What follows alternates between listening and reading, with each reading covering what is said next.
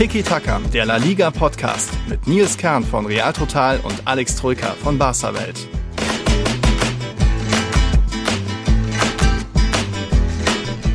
Vorsicht, ein Raubtier wurde gesichtet in La Liga. Und es wurde noch mehr gesichtet in La Liga. Es gibt wieder zwei, drei teilweise handfeste Krisen schon nach dem fünften Spieltag. Also es gibt viel zu bereden bei Tiki Taka. Moin, ich bin der Nils schon wieder aus Madrid und ich begrüße den Alex aus Nürnberg. Ich begrüße dich, Nils, dich alten Vielflieger. Ich habe gehört, du jettest aktuell um die Welt. Ähm, Naja. Mailand, Madrid, Nürnberg. Hauptsache Fußball, ja. Hauptsache Fußball, ne? So ein bisschen, ja. Nürnberg war zwischendurch jetzt ein paar Tage übers Wochenende, weil da haben sie ja in Valencia gespielt. Ähm, ich muss ja nicht alles, jedes Spiel mitmachen. Aber jetzt sind drei Heimspiele, da muss ich natürlich wieder hier sein in Madrid. Und deswegen heute der Podcast wieder hier aus der spanischen Hauptstadt. Schön, dass ihr wieder dabei seid, dass ihr wieder eingeschaltet habt, liebe Zuhörer, Zuhörerinnen. Es geht in diesem Podcast natürlich um den fünften Spieltag. Wir wollen ein bisschen natürlich auch schauen, was so in der Champions League passiert ist. Da natürlich auch Fokus auf Barca. Die hat man in der letzten Folge so fast gar nicht. Und da ist ja auch ein bisschen was passiert. Auch wenn ich am Montagabend, da war ich noch auf Pal Palma de Mallorca, kurz vor dem Weiterflug Richtung Madrid. Also musst du mir ein bisschen was erklären, Alex, was da noch in der zweiten Halbzeit passiert ist. Ähm, wir haben noch ein paar Fragen auch vom Christian, vom Oliver, auch der Leander hat uns was geschrieben. Mal gucken, ob wir das alles auch so richtig beantworten können. Und ich würde sagen, wir fangen an mit dem Raubtier, was zurück ist in La Liga. El Tigre jagt wieder und ja, direkt bei seinem Debüt getroffen. Also die Rede ist von Radamel Falcao. Den hat sich dann tatsächlich doch noch Rayo Vallecano geschnappt. Ihr habt es mitbekommen, irgendwie einige Tage nach dem Deadline Day und nach dem eigentlichen Fristende bei Ligaverband LFP hat da Rayo noch Falcao unter Vertrag genommen, aus Istanbul geholt. Der durfte jetzt gegen Getafe debütieren und natürlich muss ein Superstar wie Falcao dann auch direkt treffen. Hat das 3-0 erzielt und ja, da ein bisschen auch die Krise von Getafe noch schlimmer gemacht als eh schon. Aber reden wir über Falcao. Schön, dass er zurück ist, oder? Absolut. Schön, dass er zurück ist. Äh, Tut der Liga gut, tut natürlich vor allem Rayo Vallecano gut, dass sie ja so einen abgezockten Stürmer, auch wenn er natürlich äh, im fortgeschrittenen Alter ist, aber so einen abgezockten Stürmer zu haben, wird dem Aufsteiger wirklich gut tun. Ich freue mich persönlich auch, dass er zurück ist. Ich fand ihn damals bei Atletico, auch wenn es ja einige Jahre her ist, aber ich fand ihn grandios. Also da war er wirklich auf dem Peak, da war absolute Ja, Weltklasse. ja. Wir erinnern uns, glaube ich, beide an dieses äh, 3-0 im Europa League-Finale oder war es schon, war es noch UEFA Cup, weiß ich gar nicht, wo er, glaube ich, gegen Athletic Bilbao einen Doppelpack erzielte. Ähm, eins davon, wunderschönes Tor. Also ja, ich glaube, Rayo tut er wirklich gut, weil er einfach abgezockt ist, weil er nach wie vor weiß, wo das Tor steht. Und selbst wenn er ja von, keine Ahnung, 38 Spielen oder jetzt dann äh, 33 Spielen nur 15, 20 macht, der kann dir schon ein paar Tore garantiert. Und im Endeffekt ähm, ja, wäre das überlebensnotwendig für Rayo. Genau, genau. Er hatte, glaube ich, bei seiner Zeit in, in, bei Galatasaray immer mal wieder mit Verletzungen zu kämpfen. Jetzt aber 35 Jahre. Er wird nicht jedes Spiel machen. Aber jetzt allein gegen Getafe hat man schon gemerkt, da ist wieder dieses Strafraummonster. Äh, wurde da in der Schlussphase schick bedient von ähm, Sis und einfach gelauert, kurz vor, vor der Abseitsgrenze noch reingestartet in den Strafraum, Ball bekommen, kurz geschaut, wo steht der Torhüter und dann schicker Schuss ins lange Eck. Also das war so typisch Falcao, er ist zurück. Ähm, Vorher Rayo eben schon 2-0 geführt. Die haben einen mehr oder weniger schmeichelhaften Elfmeter bekommen. War wieder so, dass Retafe-Verteidiger Darko Nam da so ein bisschen mit dem Arm nach hinten gearbeitet hat, hat dann so leicht mit der Hand durchs Gesicht des Gegenspielers gewischt. Videoschiedsrichter gesagt, schaust dir nochmal an. Dann gab es den Elfmeter. Ja, kann man geben, aber auch schon wieder aus wenig viel gemacht. Eigentlich Pech für Retafe. Und dann später noch ein schicker Kopfball von Sis, der später noch das 3-0 eben vorgelegt hat. Also 3-0 da gewonnen, aber auch wieder extrem Pech eigentlich bei Getafe, dass sie erstmal diesen Elfmeter überhaupt kassieren. Ha, dann hatten sie auch selbst noch einen Elfmeter bekommen äh, in der, glaube ich, letzten Minute oder so, den noch verschossen. Also es läuft einfach überhaupt gar nicht für den FC Getafe. Jetzt verlieren sie sogar das kleine Derby gegen Rayo Vallecano. Schon bitter auch. Äh, einzige, ne, zwei Mannschaften gibt es noch, die äh, keinen Punkt auf dem Konto haben. Deportivo ist letzter, dabei ein Spiel weniger. Mhm. Getafe alle fünf Spiele verloren, nur ein Türchen geschossen und gegen wen haben sie das Tor geschossen? Ausgerechnet das, gegen Barcelona, ja. Das war noch ganz schick, ne? Vor allem, Wie war das, war, Sandro Ramirez? Ja, ja, das war richtig, richtig schick gemacht. Ähm, ja. Hier Doppelpass etc., also ein tolles Tor, aber ja, spricht dann irgendwie auch nicht für Barca's mhm. ähm, Solidität in der Abwehr. Das ist das einzige Tor von Retafe, das ausgerechnet du das kassierst. Ja, absoluter Fehlstart und Michel, der ja schon so eine kleine Retafe-Legende ist, oder mm. vielleicht ist mhm. Legende too much, aber ne, hat da eigentlich ja. einen, einen, guten Stellenwert im Verein, dessen ähm, Job und Stuhl wackelt gewaltig. Also der ist jetzt wirklich schon von dem Au vor dem Aus, ähm, was man so liest. Mhm. Ich persönlich bin jetzt kein Fan davon, jemanden nach fünf oder sechs Spieltagen zu entlassen. Ja. Ähm, also erst recht einen neuen Trainer, wohlgemerkt. Aber ja. klar, absoluter Monster-Fehlstart. Mhm. Und ich glaube, wenn sie jetzt am äh, nächsten Spieltag wieder verlieren, spätestens dann wird es mega ungemütlich. Ja, fünf Niederlagen zum Start. Das gab es zuletzt in der Liga 2017, damals Malaga und Alaves. Malaga ist da abgestiegen, Alaves konnte sich dann irgendwie noch retten. Also es gibt so ein bisschen Hoffnung und Hoffnung macht eigentlich auch, dass Retafe schon ein bisschen aktiveren Fußball spielt als noch unter Bordalas. Ich habe mal zusammengezählt, die Abschluss, das Abschlussverhältnis, was jetzt an diesen fünf Spieltagen der Fall war. 65 Retafe-Abschlüsse zu 39 Abschlüssen der fünf Gegner aber aus Tore-Sicht 1 zu 8. Also es ist eigentlich katastrophal, was da zusammengeht. Dann wurde eben auch noch dieser Elfmeter in der Schlussphase verschossen. Der hätte es dann auch nicht mehr gebracht, aber es läuft einfach komplett negativ. Äh, sie haben eigentlich Ballbesitz und Passwerte sich vielleicht auch ein bisschen verbessert. Das ist lange noch nicht gut oder wirklich erstligareif. Da sind immer noch viele Fehler dabei, aber ich finde unter Mitchell hat man sich leicht verbessert, aber vorne null Effektivität.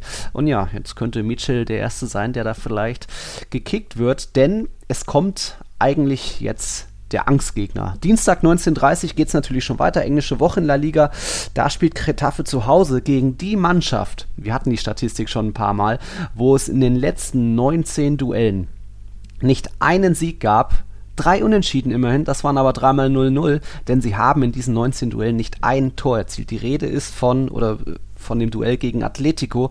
Die haben von den letzten 19 Duellen eben 16 gewonnen, dreimal unentschieden, 33 zu 0 Tore. Retafe trifft einfach nicht gegen Retafe, das, äh, gegen Atleti. Das muss heute besser werden.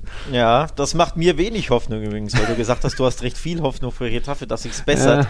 Äh, ja. ja. aber die nächsten Gegner sind eben Atletico, der absolute Angstgegner, gegen den sie nie treffen und danach reisen sie zu Betis ins Benito Villamarin, also auch ein sehr, sehr schweres Auswärtsspiel. Also überhaupt die, ähm, das Auftaktprogramm für Retafe ist auch brutal schwer, muss man ja auch mhm. sagen. Also das spielt auch einfach eine Rolle. Na, du hast die Mestalla gespielt, ausgerechnet gegen Bordalas, mhm. der ja ein sehr gutes Valencia da geformt hat. Du hast gegen Sevilla rangemusst, du musstest äh, bei Barcelona ran. Ja. Jetzt kommt dann klar, Elche und, und äh, Rayo waren vermeintlich kleinere, äh, leichtere Gegner, aber jetzt dann Atletico mhm. und Betis, das ist ein Hammerprogramm. Das muss man schon auch irgendwo einkalkulieren. Ja. Ähm, ja, ich fürchte, es wird sehr, sehr eng für, für Michel. Also es würde, glaube ich, uns beide nicht wundern, wenn er spätestens dann am Wochenende oder am ja, kommenden Montag dann seinen Job los ist. Ja.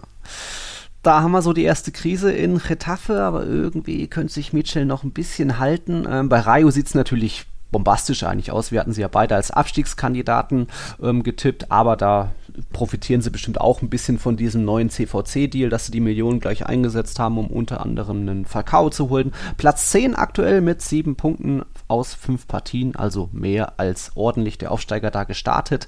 Aber wir hatten ähm, die, die Überleitung schon so langsam zu Atletico. Da ist jetzt noch lange keine Krise entbrannt, natürlich nicht, aber jetzt 2-0-0 in Folge, das war ja auch schon gegen Porto, sage ich mal, hätte man eigentlich verlieren müssen, weil dieses Tor von Meditaremi, oder wer das war, in der 80. Minute, da es wurde ja dann noch wegen Handspiel abgepfiffen.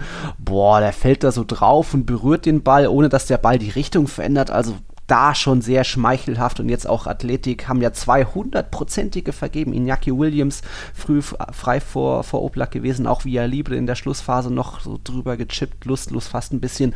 Oh, Athletik kann sich, glaube ich, nicht beschweren, wenn die beiden Spiele da verloren gehen, oder? Ja, es war sehr, sehr wenig von Atletico.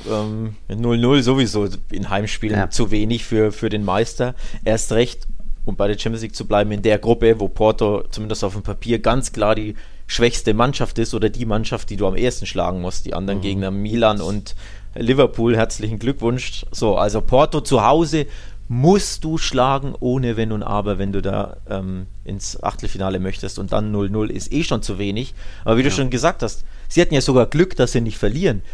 Also das war ja eine erstaunlich schwache äh, Woche von Atletico. Mhm. Ich habe zweimal 1-0 getippt bei beiden Spielen, also ich habe eh schon nicht so viel erwartet, ja. eben die typischen, die typischen Atleti-Heimspiele und Heimsiege, aber eben, dass es gar keinen Sieg gab. Und kein Tor gelang gegen ähm, die zwei Gegner war, ist zu wenig. Also da muss sich Atletico steigern und ich kann dir auch nicht wirklich sagen, falls du dich fragen solltest, woran es liegt, ich, ich kann es ja nicht sagen, ich weiß es nicht. Warum da jetzt so zwei schwache Mathe-Auftritte kamen. Klar, die mhm. Gegner sind nicht leicht, um Gottes Willen. Aber als Atletico Madrid musst du ja trotzdem den Anspruch haben, immerhin dein 1 zu 0 mitzunehmen, ne? dein Standard-Lieblingsergebnis. Und wenn sie das nicht mal schaffen, ist das einfach zu wenig. Also das war eine schwache Woche vor allem zu Hause, gab er dann auch schon zur Halbzeit gegen Athletik Pfiffe im Wander Metropolitano und ja, es ist so ein bisschen die Rückkehr zu diesen alten, vorsichtigen Werten, äh, dass man einfach eher lieber das 0-0 hält, als ins volle Risiko zu gehen. Wobei da die Anfangsphase jetzt gegen Bilbao sah ja noch ganz gut aus. Da gab es so zweimal äh, Judente, setzt Griesmann in Szene, der hat einmal drüber geschossen und dann danach war das, glaube ich, nur so ein Schüsschen. Das war aber auch schon wieder alles von Griesmann, also der, mehr als die zwei Abschlüsse hatte der nicht. Ja, und dann die letzten Spieltage davor ja schon Glück gehabt, dass Villarreal sich das Tor noch ins eigene Nest legt und so weiter. Und jetzt eben das Glück gehabt, dass Iñaki Williams vergibt, dass Villa Libre vergibt. Äh, ja, komisch, der Meister in neuer Rolle. Als Gejagter kommt er da nicht ganz zurecht und hat dann natürlich eben noch ein paar individuelle Baustellen. Griesmann, nö, noch nicht so, wie das früher mal war. Suarez fehlt auch noch einiges. Der ist noch nicht bei 100 Prozent, also sowohl physisch als auch, glaube ich, mental, dass er da nicht ganz die maximale Motivation hat wie vergangene Saison. Und dann reden wir jetzt über Joao Felix es läuft schon nicht gut für ihn. Und dann hat er da noch die Szene, wird gezogen von Vencedor, klar, ist ein Foul, aber schlägt da so ein bisschen nach hinten aus, auch eigentlich wenig, aber dafür gibt es Gelb. Und dann eben so ein ganz energisches, äh, du ist das Loco gegen, gegenüber dem Schiedsrichter, du bist verrückt. Gibt dann nochmal die zweite Gelbe, also auch bezeichnet. Atletico vergangene Meisterschaftssaison, keine, keinen einzigen Platzverweis, jetzt schon zwei. War ja noch Hermoso gegen Celta Vigo und jetzt eben Hermoso, auch so ein bisschen bezeichnend, oder? Ja, vor allem äh, hat er dem Schiedsrichter, also Felix hat dem Schiedsrichter auch noch den Vogel gezeigt. Mhm. Ja, das geht halt nicht. Ne? Also es gibt ja. auch in, in Deutschland, glaube ich, kriegst du für Vogelzeigen sogar glattrot. Also da oh. hat er ja ich glaube, du bist verrückt und den Vogel zeigen, das ist in Deutschland ist das glatt rot, meiner Meinung nach. Okay. Also von daher hat er ja sogar Glück, dass er nur in Anführungszeichen mhm. gelb-rot sieht.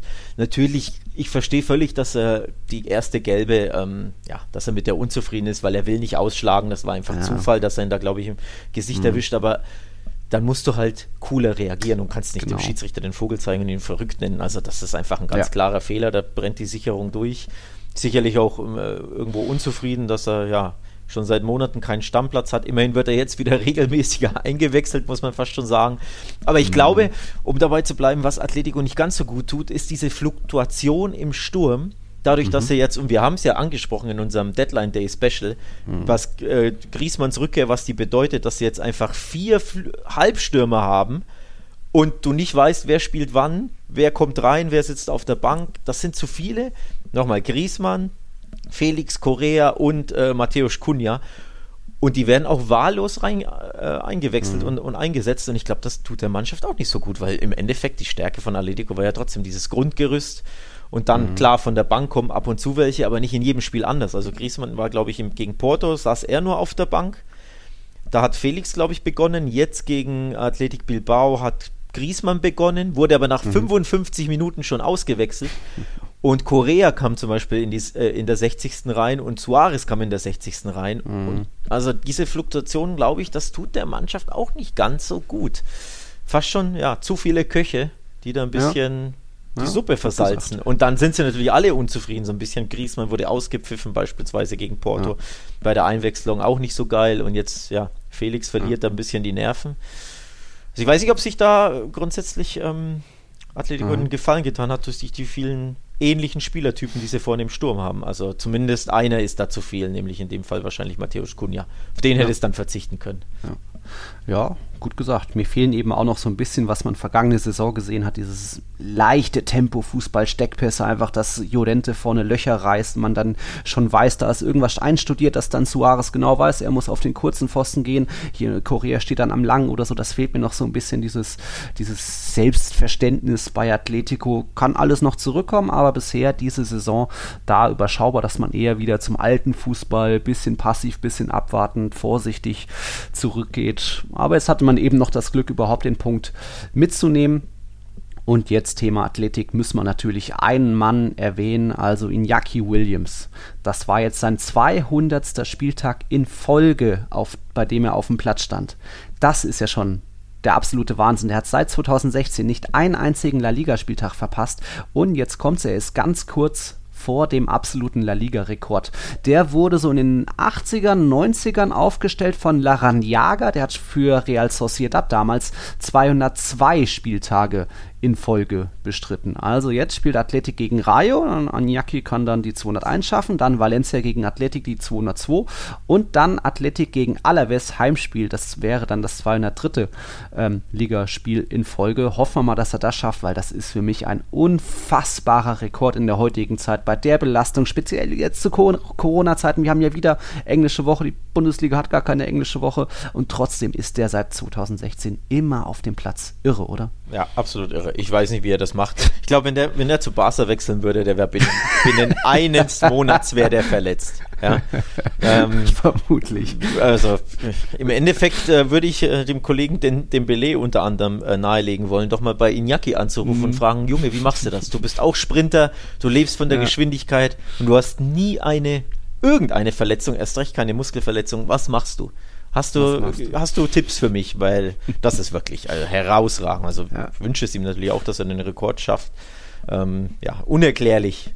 Ähm, ja. Wir reden immer von der Maschine Erling Haaland so ein bisschen. Das ist auch ziemlich maschinenhaft, ne? dass ein ja. Stürmer, ein Sprinter einfach nie verletzt ist über, über Jahre und Jahre hinweg. Das ist krass. Ja einerseits ist es ja logisch, dass es, wenn bei einem Club passiert, dann bei Athletic Bilbao. Die haben ja nicht die ganz große Auswahl, speziell in der Offensive haben, haben sie da Probleme. Da ist ja Iñaki gesetzt und der muss ja, wenn er fit ist, logisch jedes Spiel spielen. Also wo ein Suarez oder ein Benzema mal irgendwie ein Päuschen bekommen, weil dann doch man vielleicht ein bisschen eine Auswahl hat, mehr oder weniger, äh, ist es klar bei Iñaki. Aber er ist ja trotzdem immer spielfit und nie wirklich verletzt und das ist schon Wahnsinn. In der Copa kriegt er natürlich mal seine Pausen, aber seit 2016, seit fünf Jahren einfach bei jedem Ligaspiel. Irre und da freuen wir uns, wenn es dann in ein, zwei Wochen zu dem Rekord kommt. Da werden wir euch natürlich auf dem Laufenden halten. Hat, haben wir hier noch was bei Athleti, Athletik? Über Griesmann hat mal geredet. Äh, ich habe den Hinweis an alle Hörer, die diese Folge rechtzeitig hören. Also wir nehmen am mhm. heutigen äh, Vormittag am Dienstag auf solltet ihr die Folge rechtzeitig hören, denkt an eure Tipps, ja. Denn Nils musste mich selbst daran erinnern, dass heute am Dienstagabend einfach ja. schon äh, Atletico bei Retafe äh, gastiert. Und ich hatte das nicht auf dem Schirm. Barca gestern noch gespielt, ich bin völlig im Spieltagsstress. Ja. Und heute geht schon der nächste Spieltag weiter. Also ich bin mir sicher, der eine oder andere Hörer kriegt das vielleicht auch nicht mit. Ähm, mhm. Oder äh, Tipper, besser gesagt, kriegt das nicht mit. Also wenn ihr reinhört, denkt an eure Tipps bei, bei Discord. Gab es auch schon die Erinnerung. Oh, ähm, sehr gut. Genau, Hector, glaube ich, hat uns, hat ja. uns. Nee, Simon, Simon hat geschrieben, vergesst nicht zu tippen, heute geht schon weiter. Also auch da. Ja. Danke für den Hinweis, Simon. Ich habe ihn tatsächlich nötig gehabt, denn ich hätte es völlig verschwitzt. Also, ja. ja. Athletik gegen Rayo ist auch noch heute Abend und Levante gegen Celta. Aber Getafe Atletico tippen wir alle 0-1, oder? Ja, kann ich ja jetzt nicht hier verraten. Ne? Ich, wir sind Kontrahenten, genauso wie alle anderen 75 Leute oder wie viele in unserem Tippspiel mitmachen. Kann ja mal das letzte Duell ging 0-0 aus zwischen ja, den beiden. Ich kann ja meine Tipps hier nicht on air vorher. Dann, dann können die Leute ja strategisch tippen. Ja, du siehst es ja eh, oder man sieht ja unsere Tipps eh bei Tiki Taka auf Instagram. Ja, pst, aber gut. Achso, äh, Mist, jetzt habe ich alles verraten. Nur du, du bist ja mittlerweile, kämpfst dich ja so ein bisschen hoch. Platz 13, jetzt von 10 Plätze rauf. Ich bin auf Platz 3 geklettert, aber wir alle müssen einem huldigen, das ist der Robin. Der hat an diesem teilweise kuriosen Spieltag mit ein paar Überraschungen unentschieden, hat er 21 Punkte geholt. Das ist schon ein bisschen krank, Robin. Also. Ja, das ist schon stark. Ehrlich. Also ich war zufrieden mit meinem Spieltag, muss ich ehrlich sagen. Klar, hier ähm, auch ein bisschen Glück gehabt. Ich habe zum Beispiel bei Real Madrid lange überlegt, ob ich unentschieden tippe. Dann habe ich 2-1 mhm. Real und dann ja in der 90. Ja. Wir werden ja gleich darüber sprechen, das war dann glückliche vier ja. Punkte, muss man ja zugeben. War jetzt nicht mhm. unbedingt der verdienteste 2-1-Sieg. Ähm, ja, du hattest mächtig, mächtig Dusel, nicht nur bei dem Spiel, sondern auch ah, bei Betis, Betis. Äh, Espanyol. 2-2 ja. 2-2 tippen und dann war es die, was, die 97. Minute. und ich hatte Betis äh, richtig, also ja. nicht richtig, sondern auf Betis auf getippt, wie ich glaube äh, 90 Prozent aller anderen Usern. Also da hast, ja. du, da hast du mächtig äh, aufgeholt und die vier Punkte, ja. Also der Robin hatte auch 1-1, also ja, ist schon witzig. Ja, war ein mutiger so Tipp natürlich, ne? Also mhm. hätte ich nicht gedacht, dass es bei 0 einen Punkt holt, aber dass dann in der 97. auch noch den 2-2 fällt, das hat mir schon ja. gewaltig gestunken. Ja. Klassiker auch hier Elche Levante 1-1, haben auch ganz viele getippt, du, ich natürlich und viele andere. Und eben bei Atletico Bilbao hatte, war ich einer der wenigen, die unentschieden getippt hatten. Also da. Äh, die alte Regel, bei Levante kannst du immer 1-1 tippen. Also, also ich habe das eh schon dreimal gesagt und es ist auch wirklich so. Das ist, das ist die 1-1-Mannschaft schlecht schlechthin gefühlt für mich. Ähm, ja. ja. Also auf jeden Fall, es bleibt spannend. Ich war recht zufrieden mit meinem Spieltag, aber ja, bleib, ist noch ein bisschen Luft nach oben. Ich, ja. Mal schauen, ob ich mich in die Top 10 heranarbeiten kann. Ja, jetzt Platz 13, das passt schon. Da kannst du bleiben. Gut, wir hatten schon das Raubtier, wir hatten schon die eine Krise bei Getafe. Jetzt kommen wir mal zur anderen kleinen Krise beim FC Barcelona. Das machen wir nach einem kurzen Break, also gleich geht's weiter. Also, wir sind beim FC Barcelona.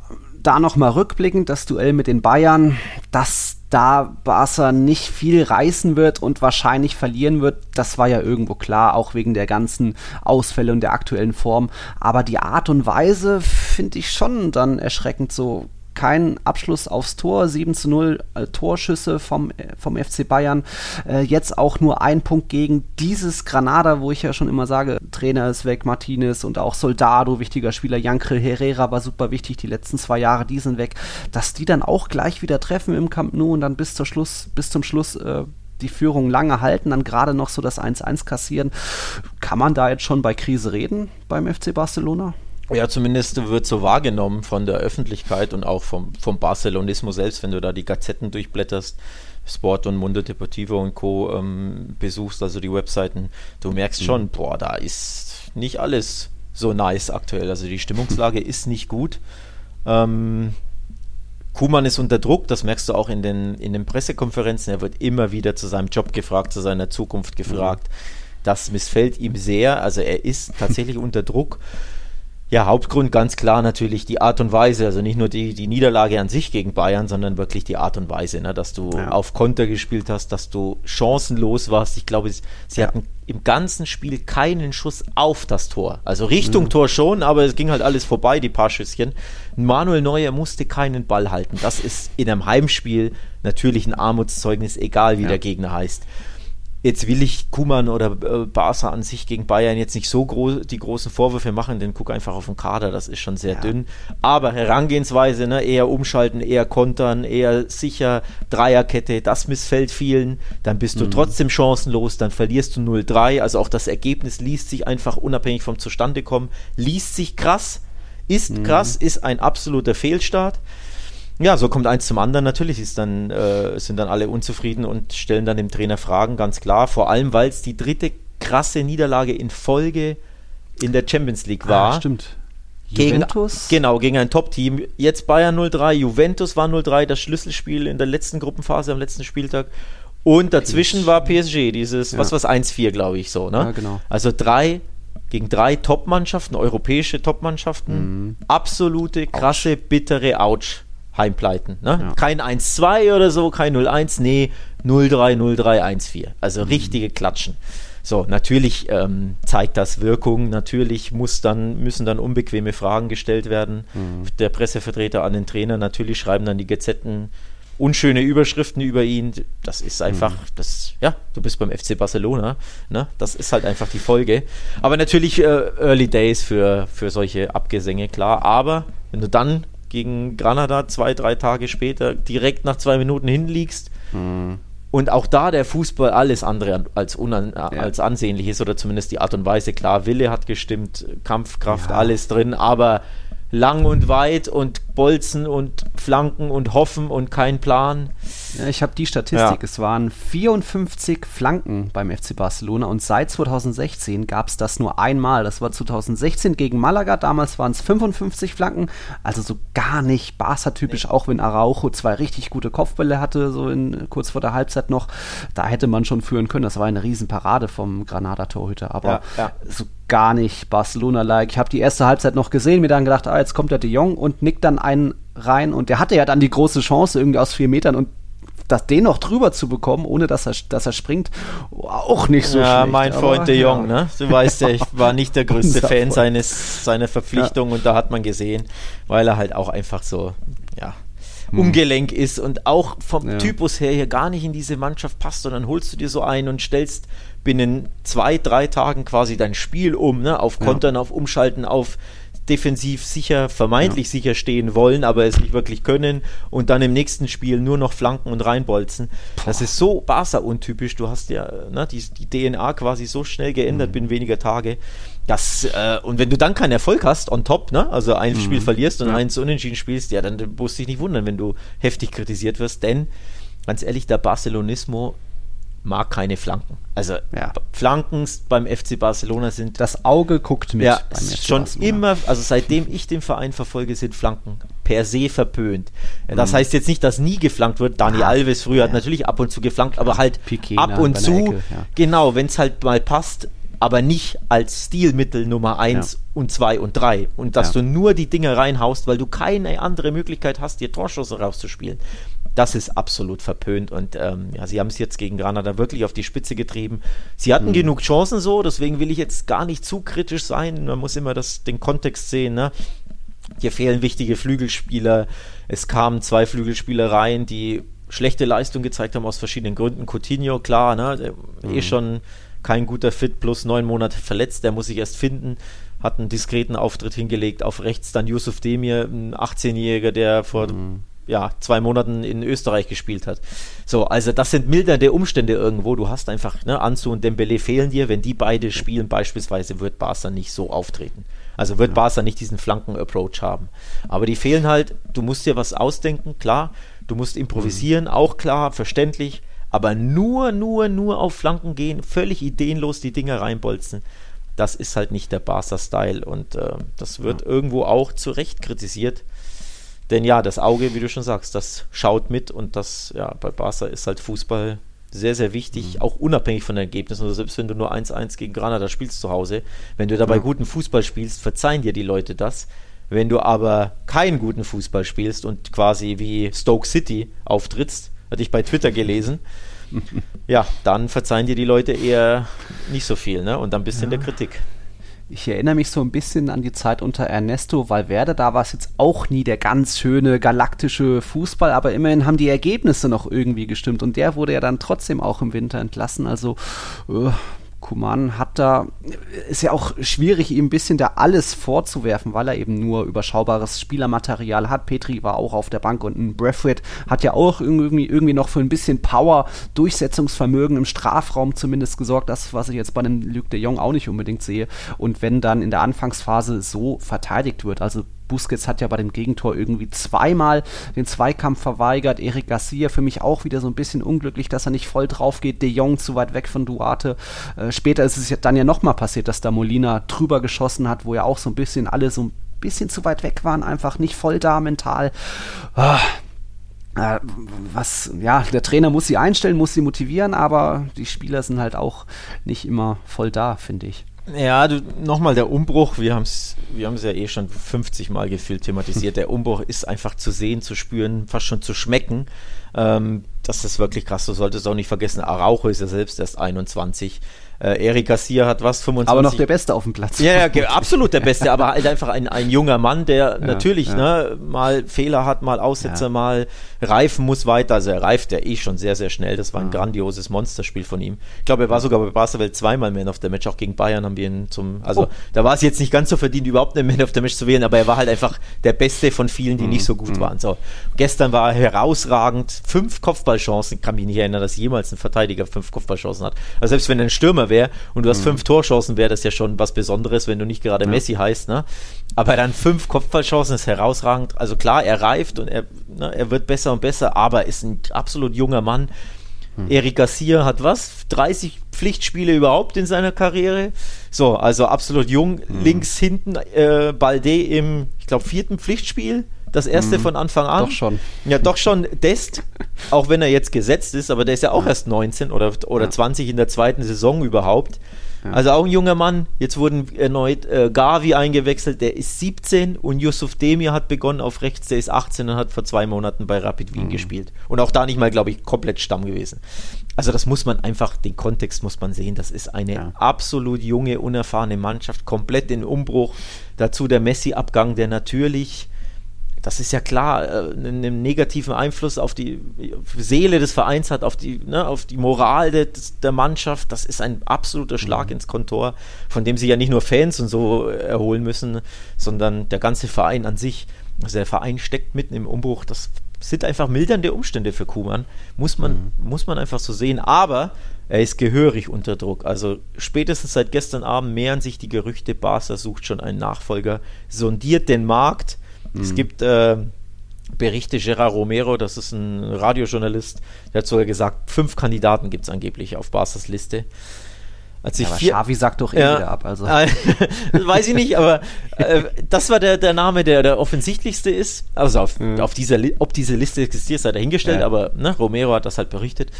Ähm, aber die anderen Namen, um Gottes Willen, also angeblich soll Pirlo auf der Liste sein. Ey, da uh.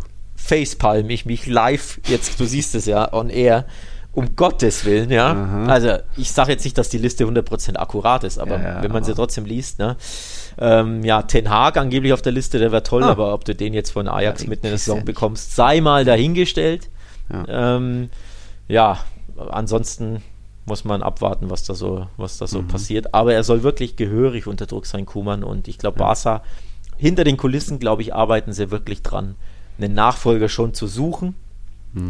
Ähm, Zumindest ein Backup zu haben, falls jetzt genau, die nächsten zwei Spiele. Falls die nächsten zwei, drei Spiele genau mächtig in die Hose gehen.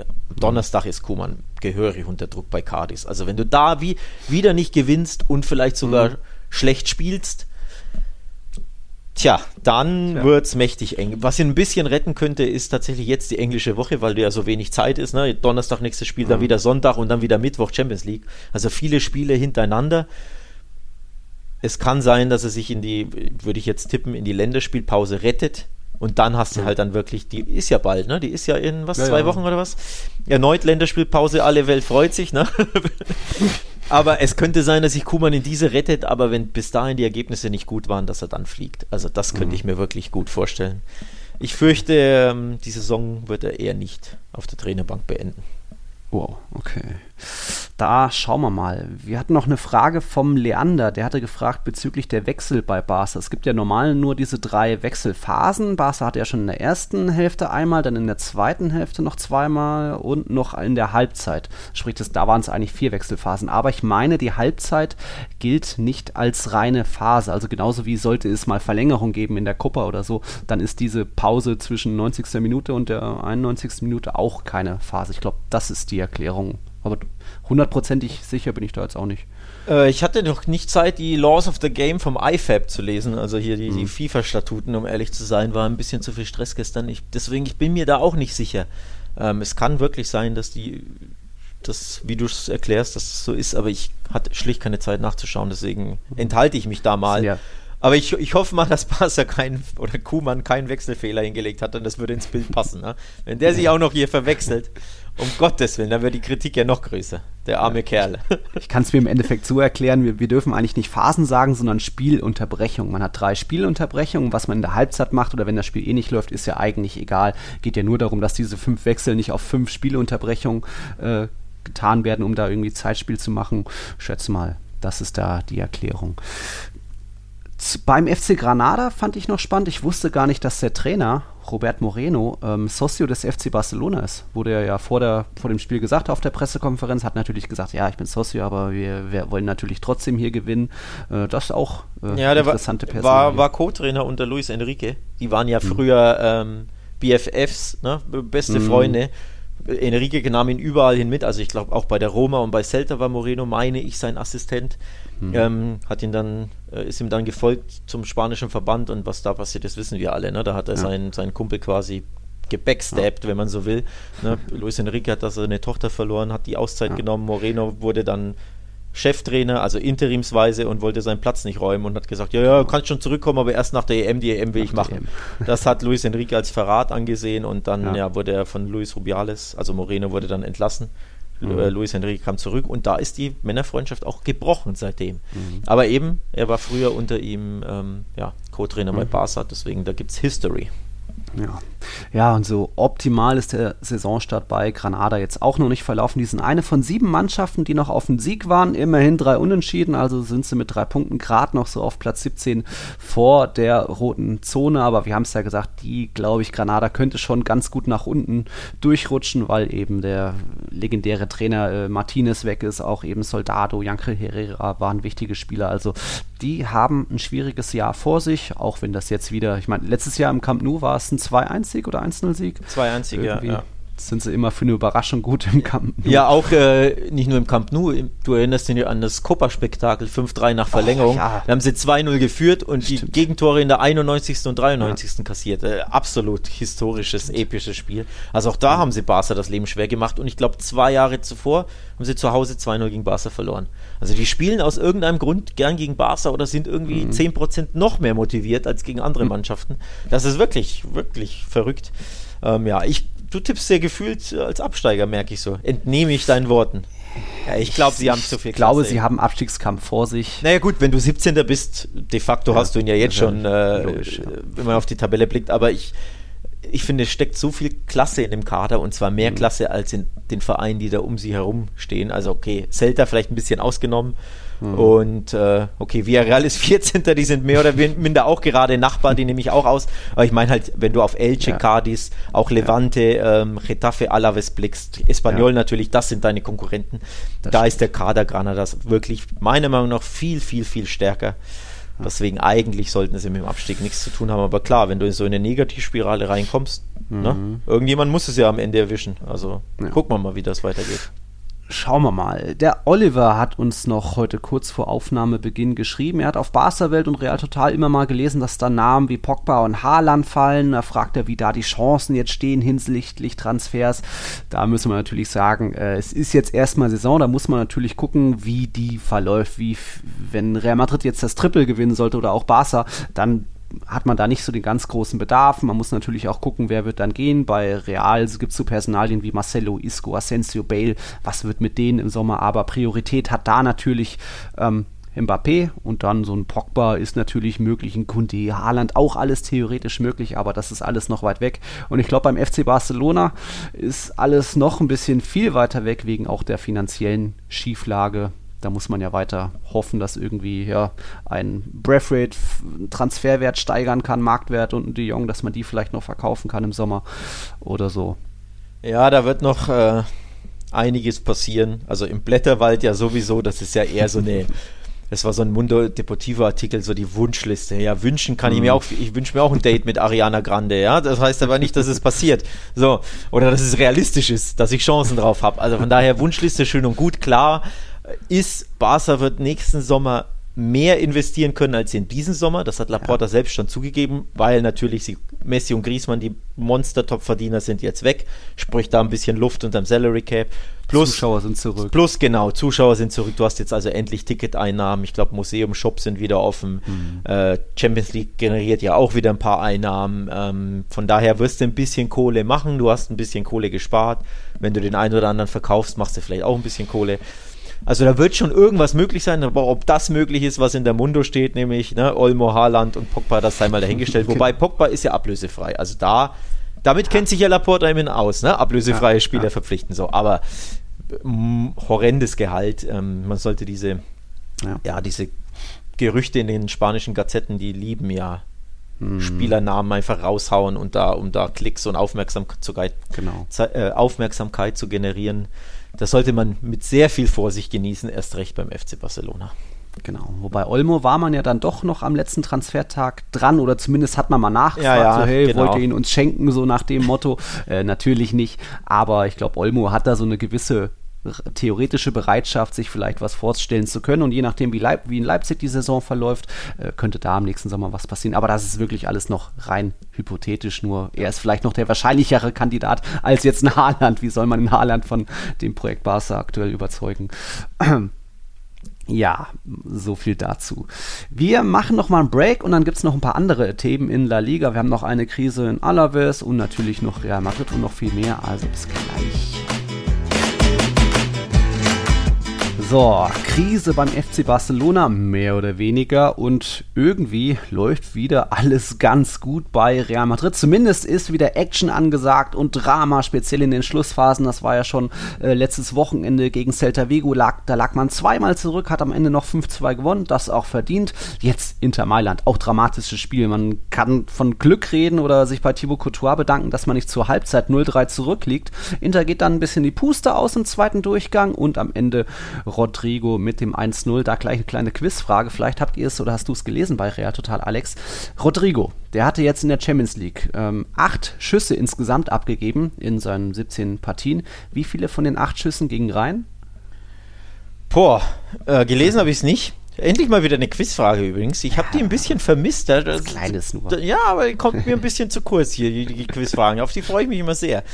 Ähm, acht Schüsse, wie viel ging rein? Ich sag mal fünf. Nah dran. Sechs, Absch sechs Tore aus diesen acht Abschlüssen. Das ist doch eigentlich auch eine Riesenquote für so einen jungen Spieler aus 17 Partien. Und da hat er jetzt Real Madrid mal wieder gerettet. Im San Siro, ich war ja vor Ort. Äh, legendäres Stadion natürlich. Auch tolle Stimmung auch vor dem Stadion. Endlich mal wieder so ein bisschen Atmosphäre genossen und dann so einen, ja, dann doch leicht glücklichen Sieg einzufahren am ersten Spieltag im Topspiel. Das hat mir schon ganz gut geschmeckt. Und dann äh, apro ja, Apropos, warte, warte, warte, da will ich anschließen. Apropos äh, Atmosphäre und apropos geschmeckt. Die Atmosphäre war teuer und geschmeckt hat sie hoffentlich. 6 Euro hat das Bier gekostet, habe ich auf deinem Instagram-Kanal gesehen. ja, gut, das war auf dem vorm Stadion ja, also an so einem Stand 04er ist ja normal, dass da. Ja, aber so viel zum Thema Schmecken und Atmosphäre. Teuer erkauft hast du dir das. Teuer erkauft, ja gut. Dafür war ja dann äh, mit Presseakkreditierung der äh, Platz im Stadion gratis, auch wenn ein bisschen Chaos im Spiel war, ich erst keinen Arbeitsplatz hatte, dann musste ich nur zu Robbie Hunke gehen, dem Bluesport. Ja, das, das wollte ich eh noch, dass du, dass du uns das erklärst. Was ist da vorgefallen dir? Ich hätte die Geschichte. Warum hast du keinen Platz? Bekommen? Was ist da die Story dahinter? Also ich war nicht nur als Real Total im Stadion, ich war auch mehr oder weniger als Experte von Servus TV im Stadion. Das heißt nicht, dass ich vor der Kamera zu sehen war oder so. Ich habe dann nur äh, dem Kommentator, dem Michi, ein bisschen beraten und ein bisschen was geholfen. Da hatte ich dann aber keinen eigenen Schreibtisch, keinen Arbeitsplatz. Also die erste Hälfte musste ich dann irgendwie auf der Treppe machen. Äh, das, das Positive, durch diese Akkreditierung kam ich auch an den Spielfeldrand, war dann so vor dem Anstoß mal ein bisschen unten beim Warm-up mir das angeschaut. Ähm, ja, deswegen gab es da nicht wie üblich einen festen Platz für mich, aber ich habe gesehen, der Robbie Hunke von Blue Sport war eben allein im Stadion, musste irgendwie alles selbst mitschleppen und der hatte dann so, eine, so, so drei, vier Plätze allein für sich. Da habe ich mich dann noch hingehockt und konnte dann normal dort arbeiten und auch die dritte Halbzeit machen. Das war so ein bisschen die Erklärung. Ja. Ja, cool. Also chaotisch, aber spannend. ja. Und, chaotisch äh, ist ja auch öfter mal der Strom ausgefallen da auf der Pressetribüne, also schon lustig so im San Siro, aber irgendwie haben wir es alle überstanden. Und äh, Datenvolumen hast du noch im Handy oder gar nicht mehr? Äh, nee, jetzt gerade keine mobilen Daten, da muss ich jetzt auch noch mal gucken, jetzt die neuen Streams, äh, Warm-Up dritte Halbzeit, da werde ich mir wohl irgendwie eine neue SIM-Karte holen, nur Datenvolumen draufladen mit spanischer Nummer, das dann von dort aus machen mit dem Zweithandy und dann mit meinem Haupthandy, ja, mal gucken. Also jetzt im Stadion geht es ja erstmal nicht mehr bei, im Bernabeu zumindest, weil es da eben die Regeln gibt, hey, nee, das hier ist TV-Sache, kannst du nicht machen. Hm. Mal gucken, alles noch ein bisschen neu. Ja, Wahnsinn. also spannend. Ja, ja. Äh, ja. Spannend war es dann natürlich auch eben am Sonntagabend. Real Madrid wieder im Mestalla. Ja, auch da erste Hälfte wieder so ein bisschen verschlafen oder zumindest nicht gleich mit vollem Druck gespielt. Valencia hatte jetzt auch nur eigentlich so eine richtig gute Chance, das war dieser Paulista-Kopfball, dann kurz nach wieder Anpfiff, Hugo Dudo da einfach mal Lukas Vasquez entwischt, Thibaut Courtois dann pariert, also so ganz riesengefährlich stark gespielt hat Valencia jetzt auch nicht. Aber die sind dann trotzdem mehr oder weniger verdient in, verdient in Führung gegangen. 66. Minute. Da katastrophal eigentlich von Lukas Vasquez. Geht nicht zum Ball hoch, dann fällt der Ball auf seinen Kopf und dann perfekte Vorlage für Hugo Dudo, der das auch ganz schick macht. Aber dann, das war so der Wachruf für Real Madrid. Dann auf einmal haben sie gestartet, auch wieder klug gewechselt. Kamavinga hat mir natürlich gefallen. Isco, Jovic eigentlich auch ein bisschen frischen Wind gesorgt. Ja, und dann die Top-Scorer in La Liga oder das beste Duo in Europa. Also Vinicius und, äh, und Benzema haben ja mehr Tore jetzt als Lewandowski, Gnabry oder Haaland Reus äh, mit jetzt, was sind es, elf Tore oder sogar 18 Torbeteiligung für die beiden, die dann noch die Remontade beschert. 2-1 im Mestalla kann man mal machen. Kann man mal machen. Ich will mit äh, Vasquez anfangen, der erneut mhm. Vogelwild agierte. Ich will es ich will's einfach so ansprechen, wie es war. Das ja. ist ja wirklich Vogelwild, was der in der Abwehr ja. macht. Klar, er ist kein gelernter Rechtsverteidiger, aber er spielt das ja mittlerweile im, ich glaube, dritten Jahr sogar. Irgendwann mhm. solltest du doch ein bisschen dazulernen, was Defensive Awareness und Stellungsspiel und Aufmerksamkeit ja. in der Abwehr anbelangt. Und der verliert ja so oft den Überblick und den Kopf und äh, weiß nicht, wo der Ball ist oder kennt die Abseitsfalle ja. nicht, steht sieben Meter hinter seinen Mitspielern, die alle auf Abseits spielen, nur er nicht. Ja. Also es ist wirklich vogelwild, was der Typ da rechts außen macht. Da darf man dann auch ein bisschen, Achtung, Kritik, die Planung des Vereins hinterfragen, wenn du weißt, der Typ ist so eine Liability in der Defensive, hm. dass du dir da nicht einen Rechtsverteidiger hm. mal holst. Und wenn es was weiß ich, eine Laie von irgendeinem Betis Johnny ist oder von irgendeinem, mm. ist mir ja wurscht wer, aber der Typ ist wirklich ähm, ja, eine Liability teilweise. Nach vorne, klar, bringt er dir eben Vollgas, weil er einfach Flügelstürmer ist normalerweise oder Mittelfeldspieler, aber nach hinten war das erneut, ja, Hanebüchen ja. wirklich. Aber Real Madrid hat, hat, erneut sehr, sehr gut reagiert und eins muss man ihnen ja lassen, wenn sie in Rückstand äh, liegen, dass sie dann plötzlich den Schalter umlegen, den, ja. den dritten, vierten, fünften, sechsten Gang finden. Genau. Weil bis dahin waren sie erneut schwach. Also das war wirklich ein bisschen zahnlos, blutleer. Suchst dir aus, welches Adjektiv du benutzen willst. Aber das war der Wake-up-Call, dann das Gegentor. Und ab dann, spätestens in der Schlussphase, letzte 80. Ja. Plus, ne, da haben sie dann wirklich Gas gegeben. Und da hast du gemerkt, hoppla, die können ja, wenn sie die müssen. Können. Warum nicht vorher, ne? ja, äh, gleiche Frage wie gegen Inter, wie gegen Celta, wo man auch die erste Hälfte ein bisschen verschlafen hat oder nicht voll viel investiert hat. Und dann auf einmal der Weckruf und dann geht es am Ende das Abschlussverhältnis auch 18 zu 12 für Real Madrid. Da waren natürlich wieder jede Menge Fernschüsse auch dabei, aber das ist dann schon stark. Wenn sie anrollen und dann auch irgendwie der Gegner ein bisschen müde ist und dann kommen die frischen Wechsel bei Real von Ancelotti, dann kann das schon gut ausgehen. Ähm, Lukas Vasquez Vasquez, gebe ich dir recht, äh, katastrophal. Da, wenn du zum Ball gehst, dann musst du zumindest hochsteigen. Das Kopfballduell kannst du immer noch mal verlieren. Aber er hat es ja trotzdem letzte Saison meistens ganz gut gemacht mit Einsatz in Herz, hat ja auch um Vertragsverlängerung gekämpft. Ja, dass man dann jetzt eben den Vertrag dann gleich um drei Jahre verlängern muss, ist dann jetzt vielleicht ein bisschen wieder, muss man sich sagen, ah, nicht ganz optimal, wie bei vielen Verlängerungen auch schon in der Vergangenheit. Isco, Bale, ah, Rames, äh, muss man nicht alles immer so lang machen, dann dann hat man das Problem danach, dass man die, die Spieler vielleicht nicht los wird. Ja. ja. Auf jeden Fall, ich möchte noch loswerden, dass das zwei sehr, sehr, sehr, sehr, sehr glückliche Siege waren. Und auch unverdiente Siege, wenn man ehrlich ist. Also, wenn du ja. beide, du hast ja beide Spiele live gesehen. Ich habe es ja nur mhm. so nebenbei verfolgt, um ehrlich zu sein. Also vor allem Inter. Ähm, aber viel los war da nicht. Und wenn du dann beide Spiele gewinnst, klar, Auswärtsspiele immer schwierig und auch zwei gute Mannschaften. Ne? Valencia war ja super drauf und Inter ist sehr, sehr gut drauf in, in der Serie A. Aber, also du musst auch erstmal auswärts gewinnen, klar, schwere Spiele mhm. etc. etc. Aber die Leistung von Real war schon zweimal sehr dürftig, mal losgelöst von den Ergebnissen. Dass sie dann beide Spiele gewinnen, war jetzt nicht unbedingt so verdient, würde ich mal behaupten. Ja, wenn man mit dem 0-0 äh, aus dem San Siro nach Hause fährt, wird sich keiner beschweren, glaube ich, weil zur Halbzeit hätte man fast 0-3 zurückliegen müssen, aber konnte sich bei Couture bedanken. Jetzt gegen Valencia, wie gesagt, Valencia hat mir jetzt offensiv auch nicht so viel investiert, außer Paulista Kopfball und noch Duro-Schuss, dass da Valencia viel mehr verdient gehabt hätte. Das war dann eben auch wieder ein bisschen dieser effektive Borderlass-Fußball, wo man gar nicht so viele Chancen hat und natürlich auch noch Pech, dass mit Carlos Soler, einer der besten Spieler der der bisherigen Saison früh verletzt raus musste, aber auch Real musste, hat ja Carvajal verloren. Und dann kam eben Lucas Vazquez mit Carvajal auf den Platz, fällt das äh, 1-0 vielleicht gar nicht, aber dann fallen vielleicht auch die zwei Tore danach nicht mehr. Also ja, vier Punkte aus den zwei Spielen wären schon auch in Ordnung gewesen, dass es sechs sind, nehme ich so, aber klar, Real Madrid hat aktuell wieder das Spielglück, was vielleicht äh, zu Saisonbeginn noch Atletico hatte in der Liga Und das gehört ja auch irgendwo dazu. Deswegen ist man jetzt auch nicht ganz unverdient da oben auf Platz 1 mit 13 Punkten aus 5 Partien. Also ja, weil man eben auch, wenn man muss, dann kann man noch. Und äh, Atletico hat da zu wenig investiert. Und wenn eben Benzema und Vinicius so in Topform sind, dann ist es auch schwer, gegen Real äh, irgendwie zu bestehen, wenn man die eigenen Chancen nicht verwertet, siehe, siehe Inter Mailand. Ja. Tja. Ja.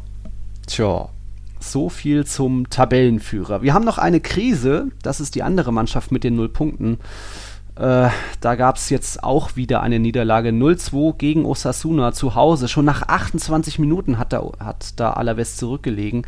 Ja, hm, auch ziemlich hoffnungslos da. Also ich glaube, eher geht Javi Calleja, auch wenn das erst vier Spiele waren, das Spiel gegen Villarreal wurde ja verschoben, eher geht, glaube ich, Calleja als jetzt ein Mitchell, weil eben Mitchell der neue Trainer, da ist noch die Hoffnung und Calleja hatte diesen, diese geile Rückrunde eigentlich, aber irgendwie geht da einfach nicht mehr viel zusammen und dann auch die Mannschaft hier, hier und da vielleicht so ein bisschen Disziplinlosigkeiten immer noch, da braucht es vielleicht doch wieder was Neues. Also da auch ganz schwierige Situation bei Alaves.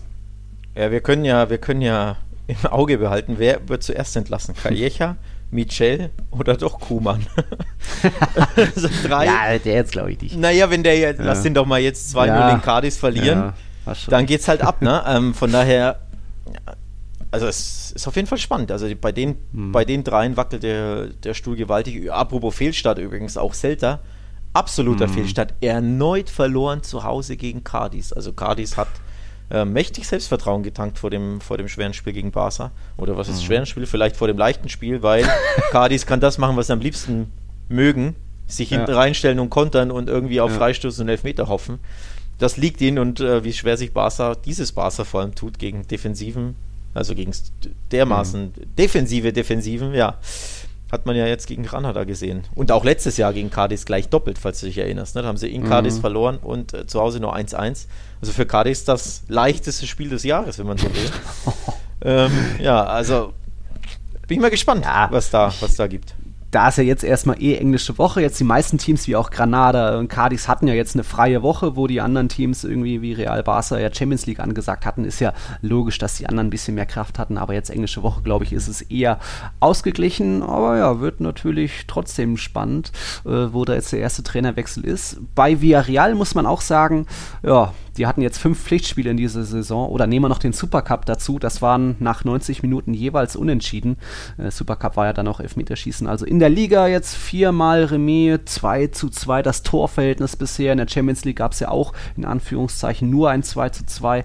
Ah, schon auch übersichtlich 0-0 gegen Mallorca. Die überraschen ja wiederum, Platz 9, äh, auch ziemlich, also richtig gut gestartet als Aufsteiger. Haben natürlich auch von den CVC-Millionen profitiert. Vier Hoppe gestartet von Schalke und Kangin Lee wurde eingewechselt und Kubo haben sie sich geholt. Also da besteht noch eher Hoffnung, aber Villarreal noch ohne Sieg auch ein kleines Armutszeugnis, auch wenn ihnen ja. ein Spiel fehlt. Ja, absolut. Und kann ich auch da, ich habe keine Erklärungsansätze. Zwei Tore in vier Spielen geschossen, dreimal 0-0 ne, gespielt, ja. ähm, wenn ich mich täusche. Also drei von ja. vier Remis waren dann auch 0 zu 0.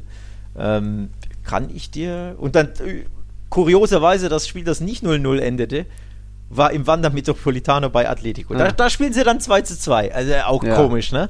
Eigentlich hättest du da eher das 0-0 erwartet, wenn Stimmt. schon 0-0, ne? Ja. Ich kann, kann ich dir nicht erklären, was, was, warum die sich so schwer tun, um ehrlich zu sein. Ähm, bin ich mhm. ein bisschen Kriegen ratlos. keine Elfmeter. Ja, äh, stimmt. Das ist tatsächlich eine Erklärung. Letztes Jahr hatten sie, ich glaube, 10, ne? Also 10, ja, 10 alleine hat, hat zumindest, ähm, na, Gerard Moreno. Gerard Moreno, danke. Äh, mhm. Hat er zumindest gemacht, ja.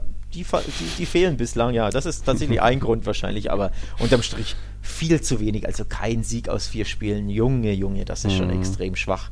Ähm, drei Mannschaften noch ohne Sieg, unter anderem ja Retafe, Alaves und eben Villarreal. Also wenn du allein in der Riege genannt wirst, dann weißt du schon, ja. da Irgendwas hast du schon Luft nach oben. Ne? Irgendwas passt mhm. nicht, ja. Wenn du schon das äh, Thema Elfmeter angesprochen hast und du Quizfragen so magst, äh, Real, äh, Villarreal war letzte Saison die Mannschaft mit den meisten Elfmetern. Wer ist es denn jetzt diese Saison? Da gab es schon vier Elfmeter für eine, für eine Mannschaft. Puh. Puh, puh, puh, puh, puh. Das, da ich sag, nicht drauf. Na, ich sag jetzt einfach mal Rayo. Nee. Weil, ist, die hatten äh, zwei, ne? Der, ja, mein zweiter Tipp wäre gewesen Cardis. Aber nee, auch nicht. Ist ja, ist ja äh, Osasuna. Oh. Vier Stück haben die schon bekommen. Ja, das wusste ich nicht, nee. Jetzt eben auch gegen Alaves da, glaube ich, Roberto Torres wieder verwandelt. Tja. Egal, wir müssen auch noch reden über ein anderes 0 zu 0. Da auch ein bisschen enttäuschend, wie das andere Topspiel des Spieltags verlaufen ist. Äh, also Real Sociedad gegen Sevilla, da kann man ja schon ein bisschen was erwarten. Es gab 11 zu 11 Abschlüsse, da schon eigentlich alles ausgeglichen. Keine Mannschaft hat richtig viel investiert. Real Sociedad vielleicht ein bisschen viel. Und die hatten dann eben auch noch einen Elfmeter, aber den Oyarzabal schlampig vergeben. Hat er ja quasi Bono angeschossen, so flach in die Mitte und der dann mit so einer Fußparade, auch da wieder Diego Carlos schlampig krampiges Handspiel vorher, aber Elfmeter und Sevilla, das hat man ja unter der Woche schon gesehen, gegen Salzburg drei kassiert. Ah. Ja, Wahnsinn, ne? Vier, äh, drei in einem Spiel sind ja, glaube ich, eh Rekord gewesen, Champions League zumindest. Und dann direkt im Spiel danach kassierst du wieder ja. ein. Also absolute Disziplinlosigkeiten da natürlich. Ne? Ähm, mhm. Vor allem das, das Spiel gegen Salzburg war ja abstrus. Also das war ja an Drama Kurios. nicht zu und Unterhaltung nicht zu überbieten, aber nicht im positiven Sinne unbedingt, aus spanischer mhm. Sicht natürlich. Äh, ja, absolut kurios. Da sieht man mal, die spanischen Top-Mannschaften tun sich einfach erneut schwer in, in La Liga. Und zwar durch die Bank weg. Klar, Real gewinnt immerhin seine Spiele, mhm. aber ne, tun sie auch schwer. Atletico ja. struggled, Barcelona sowieso, ja, ja. auch Sevilla in der Champions League Probleme, jetzt wieder Probleme, zwei eher enttäuschende Unentschieden, wobei gut, ein Unentschieden ist ja jetzt bei Real Sociedad nicht mhm. per se enttäuschend für Sevilla, aber eher so der Auftritt ähm, verbesserungsfähig. Und wie gesagt, wenn euer Sabal, der ja eigentlich ein mega ähm, sicherer Elfmeterschütze ist, mhm. weil er ja auch diesen Stutter-Step, also dieses äh, kurz zögern und warten und wenn, mhm. wenn der Torhüter zuckt, dann schiebt er ihn locker in eine Ecke. Das ist ja seine Technik und normalerweise ist ja. die auch super, dass er jetzt da den Torwart anschießt, also flach in die Mitte. Ist auch ungewohnt, von daher hatte da Sevilla auch irgendwo natürlich Glück, ne, dass er immerhin den mhm. Punkt mitgenommen haben. Absolut, absolut. Ja, dann sind wir soweit auch durch mit dem fünften Spieltag. Jetzt eben sechster Spieltag. Da haben wir heute am Dienstag Retafe Atletico, dieses berühmte Duell, wo Retafe lange nicht mehr getroffen hat. Mittwoch treffen Sevilla und Valencia aufeinander. Real empfängt Mallorca. Da bin ich natürlich im Bernabeu. Donnerstag dann Cadiz gegen Barca, auch spannend. Wir werden dann dazwischen vorm Wochenende nicht mehr aufnehmen. Am Wochenende geht es dann weiter mit einem kleinen Super-Samstag. Also Alaves gegen Atletico, Valencia Athletic, Sevilla Espanyol, Real Madrid gegen Villarreal. Das sind starke Spiele. Sonntag dann noch Barca gegen Levante. Wir werden dann am Montag wieder aufnehmen, am 27. Ähm, wir haben noch eine Frage vom Christian Casalzo, der hat uns geschrieben von wegen äh, von der letzten Folge, auch schön so wieder so ein bisschen Stadionatmosphäre mitzubekommen aus dem Bernabeu. Äh, er ist jetzt im Oktober endlich wieder zurück in Spanien und hat dann um, generell so ein bisschen gefragt, zwecks Tickets bekommen in, bei den Vereinen, ob da nur die Socios, die Mitglieder oder nur die Dauerkartenbesitzer rankommen.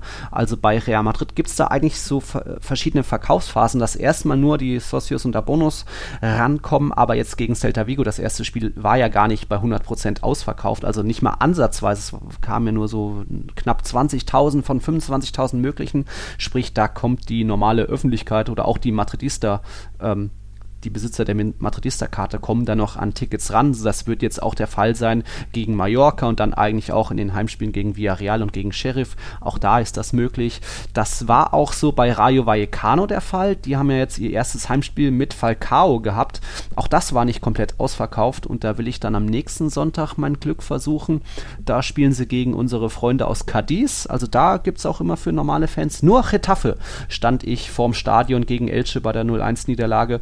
Da hieß es, nö, die sind ausverkauft, da sind heute nur Mitglieder drin. Also je nachdem einfach, wie viel die Mitglieder übrig lassen. Ich weiß nicht, wie ist es bei Barca?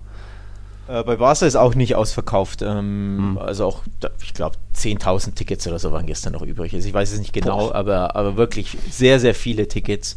Ja, hm. die Krise hat den Katalanen, den Barcelona-Fan, ja, eingenommen hm. scheinbar. Also die, die ganz große Lust auf Camp Nou-Besuche, die bleibt derzeit aus mhm. durchaus verständlichen Gründen etwas aus. Also bei Barca ist es, glaube ich, wirklich kein Problem. Ähm, aber ja, man sieht schon, jeder Verein handelt das ein bisschen anders, ne? logischerweise. Mhm. Stadionkapazität spielt eine Rolle, dann die, wie, wie, wie die ja. Region in Spanien das handelt und dann eben der Verein an sich, ne, ob er nur die Mitglieder bevorzugt oder eben, ja, wie bei Real, mhm. diese, diese Madridista-Card, sowas gibt es ja bei Barcelona genau. zum Beispiel gar nicht oder bei anderen Vereinen. Also es ist unterschiedlich. Aber ja, die Spanier sind da noch mitunter vorsichtig. und dass die Stadien jetzt eh nicht bei äh, voller Auslastung, also 100% sowieso nicht, aber von den verfügbaren Tickets, dass da auch nicht 100% irgendwie immer weggehen. Ja, jetzt bei Barca war es dieses eklige Montagabendspiel, Granada vielleicht nicht so der super attraktive Gegner. Ähm, Fans müssen Maske tragen, auch am Platz die 90 Minuten durch. Das da haben vielleicht manche einerseits keinen Bock drauf, andere andererseits haben manche einfach vielleicht noch Respekt vor Corona und müssen deswegen noch nicht ins Stadion. Ähm, da hat ja auch Spanien sehr viel erlitten. Also da erkläre ich mir so ein bisschen, dass gar nicht alle Tickets weggehen, wie das so sich die Vereine vorstellen. Ein paar einzelne Plätze bleiben ja eh immer überall, außer vielleicht bei einem Klassiko, weil wer geht schon allein zu einem Spiel. Das so dazu. Also, wir hören uns am 27. wieder und dann haben wir danach die Tage mal wieder eine Sonderfolge geplant, weil dann ist ja schon, ach nee, dann ist ja nochmal eine Woche, nochmal Spieltag. Dann werden wir wohl wieder am 4. Oktober aufnehmen und dann so 6., 7. Oktober rum wollen wir so eine Sonderfolge für unsere Patreons aufnehmen. Nur, dass ihr es schon mal gehört habt. Da wird bald wieder was kommen mit Fragen. Könnt ihr euch schon mal was überlegen oder uns auch schon mal zuschicken. Und ja. Genau, also wer uns supporten will, wer Patreon werden will, patreon.com slash Podcast zusammengeschrieben. Ähm, da könnt ihr uns supporten, abonnieren. Ihr könnt auch, wenn ihr Patreon bestimmter Kategorien werdet, könnt ihr auch im Discord-Channel mitquatschen mit unseren Mitgliedern und uns beiden, Nils und mir natürlich. Da Woche für Woche ähm, tauschen wir uns über La Liga aus. Mal bin ich gesprächiger, mal nicht, je nachdem, wie der FC Barcelona auftritt und spielt. Aber ja, guckt euch das mal an. Also wer noch kein Supporter ist, ähm, patreon.com slash Podcast, da gibt es weitere Infos. Und genau, wir wollen endlich mal wieder, ist ja schon ewig nicht mehr passiert, endlich mal wieder eine Patreon-Sonderfolge. Nur mit Fragen unserer Patreons, die ja in aller Regel sehr, sehr bunt gemischt sind, also völlig zeitlos sind. Mhm. Ähm, mal schauen, ob ich zum dritten Mal die Frage nach meinem Lieblingsbier beantworten muss oder du oder ja, Ausgehtipps ja. in Mailand und Madrid von Nils Kern. Das wäre doch mal eine ja. spannende Frage. Vielleicht stellt oh, ihr ja irgendein Patreon. Ja, schauen wir mal, schauen wir mal. Gut. Leute, nicht vergessen zu tippen. Wir müssen irgendwie den Maurice und den Peter da oben von Platz 1 und 2 runterholen. Ich bin ja Dritter, also, äh, wobei die müssen jetzt nicht tippen, Maurice und Peter. Dann schauen wir da mal weiter, wie es bei unseren Tipps weitergeht. Das macht Spaß. Ansonsten euch eine schöne englische Woche mit actionreichen Spielen. Dann hören wir uns am Montag wieder. Macht's gut. Wir sehen uns natürlich auch Warm-up und dritte Halbzeit aus dem Bernabeu. Dann jetzt zwei, dreimal irgendwie vor dem Bernabeu kriege ich schon hin. Also also macht's gut, gute Woche, bis bald. Bis bald, ciao.